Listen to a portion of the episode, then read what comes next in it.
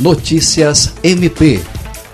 O Ministério Público do Estado do Acre, por meio da Força Tarefa de Combate às Queimadas e Desmatamentos Ilegais no Acre, juntamente com o Ministério Público Federal, emitiu recomendação ao governo do Estado do Acre para que adote providências no sentido de cumprir a Constituição Federal e demais legislações ambientais.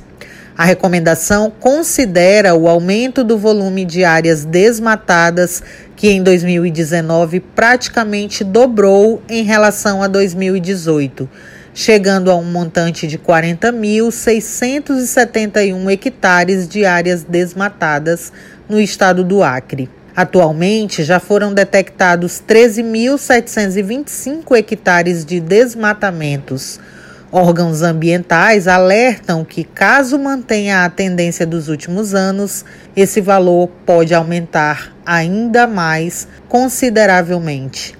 Andréa Oliveira, para a Agência de Notícias do Ministério Público do Acre.